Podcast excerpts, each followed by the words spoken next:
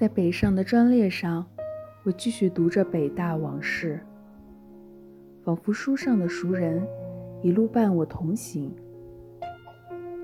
巷子在北大往事中曾两次提到英语系八八级的几个女孩子，她们应该是三十楼四幺零、四幺二两个宿舍的大部分成员。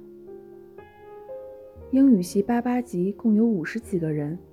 女生不止百分之七十。当时四幺零的成员有红、玉、怡、静、小蔡和我。静一般不参加集体活动，而四幺二的向、翔和大蔡却强烈要求成为四幺零的候补成员。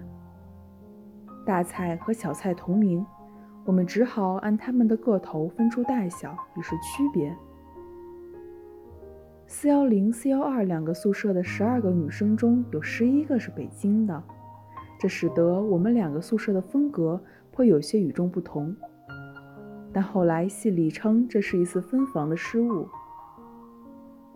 刚入学时，整个三十楼都淹没在找老乡的浪潮中，大概只有我们宿舍静悄悄地孤立其外。